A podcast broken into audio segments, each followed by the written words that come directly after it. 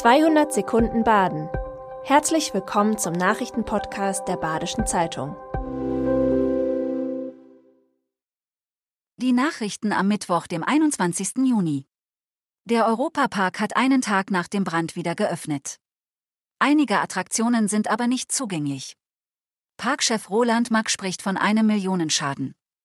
Nach ersten Einschätzungen der Kriminalpolizei könnte mit hoher Wahrscheinlichkeit ein technischer Defekt zum Ausbruch des Feuers geführt haben. Sechs Attraktionen, darunter die Panoramabahn, der Alpenexpress Enzian und die Tiroler Wildwasserbahn, sind vorübergehend geschlossen. Die Herstellerin der bekannten Weggläser mit Sitz in Wehröfflingen hat beim Amtsgericht in Karlsruhe Insolvenz beantragt. Auch der Produktionsstandort Bonn ist betroffen. Laut dem Insolvenzberater haben ein Einbruch in der Nachfrage und die gestiegenen Energiekosten dem Unternehmen zu schaffen gemacht. Der Betrieb soll aber weitergehen. Im Insolvenzverfahren will sich die WEC-Gruppe neu strukturieren und stabilisieren. Die Löhne sind laut Pressemitteilung zunächst bis einschließlich August über das Insolvenzgeld gesichert. Mehr als doppelt so viele Windräder als ursprünglich will die Bürgerwindpark GmbH auf den Blauen bauen. Für die Standorte der neun geplanten Windräder sollen Müllheim, Schlienen und Badenweiler Flächen verpachten. Es braucht deshalb die Zustimmung der jeweiligen Gemeinderäte.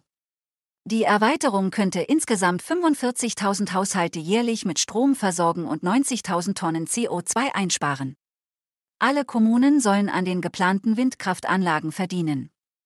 Die Abstände zu den Siedlungsflächen betragen zwischen ca. 800 und 1700 Metern. Baubeginn könnte im Mai 2026 sein. Mit Hubschrauber, Hunden und Ehrenamtlichen hat die Polizei nach einer vermissten Seniorin in Breitnau gesucht. Die 77-Jährige war zur Mittagszeit aus der Tagespflege der Einrichtung Sonnenhöhe verschwunden.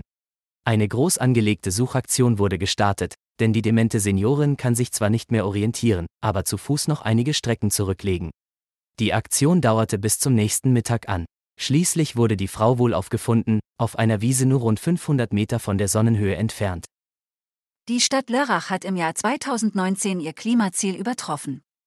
Stolze 9% CO2 statt der angepeilten 7,5% konnte Lörrach im Verhältnis zu 2018 einsparen. Im Sektor Verkehr gab es dennoch einen leichten Anstieg. Weitet man den Zeithorizont, ist die Reduzierung erheblich. Seit 1990 wurden in der Stadt Lörrach 51 Prozent der Treibhausgase eingespart, vor allem, weil weniger Steinkohle für Strom- und Wärmegewinnung genutzt wurde. Man dürfe sich auf dem positiven Ergebnis aber nicht ausruhen, so die Fachbereichsleiterin Umwelt und Mobilität. Auch ist das Ergebnis laut Fritz Böhler von den Grünen zwar besser als der Bundesschnitt, aber schlechter als der Schnitt auf Landesebene. Das war 200 Sekunden Baden. Immer montags bis freitags ab 6.30 Uhr. Aktuelle Nachrichten rund um die Uhr gibt's auf der Website der Badischen Zeitung badische-zeitung.de.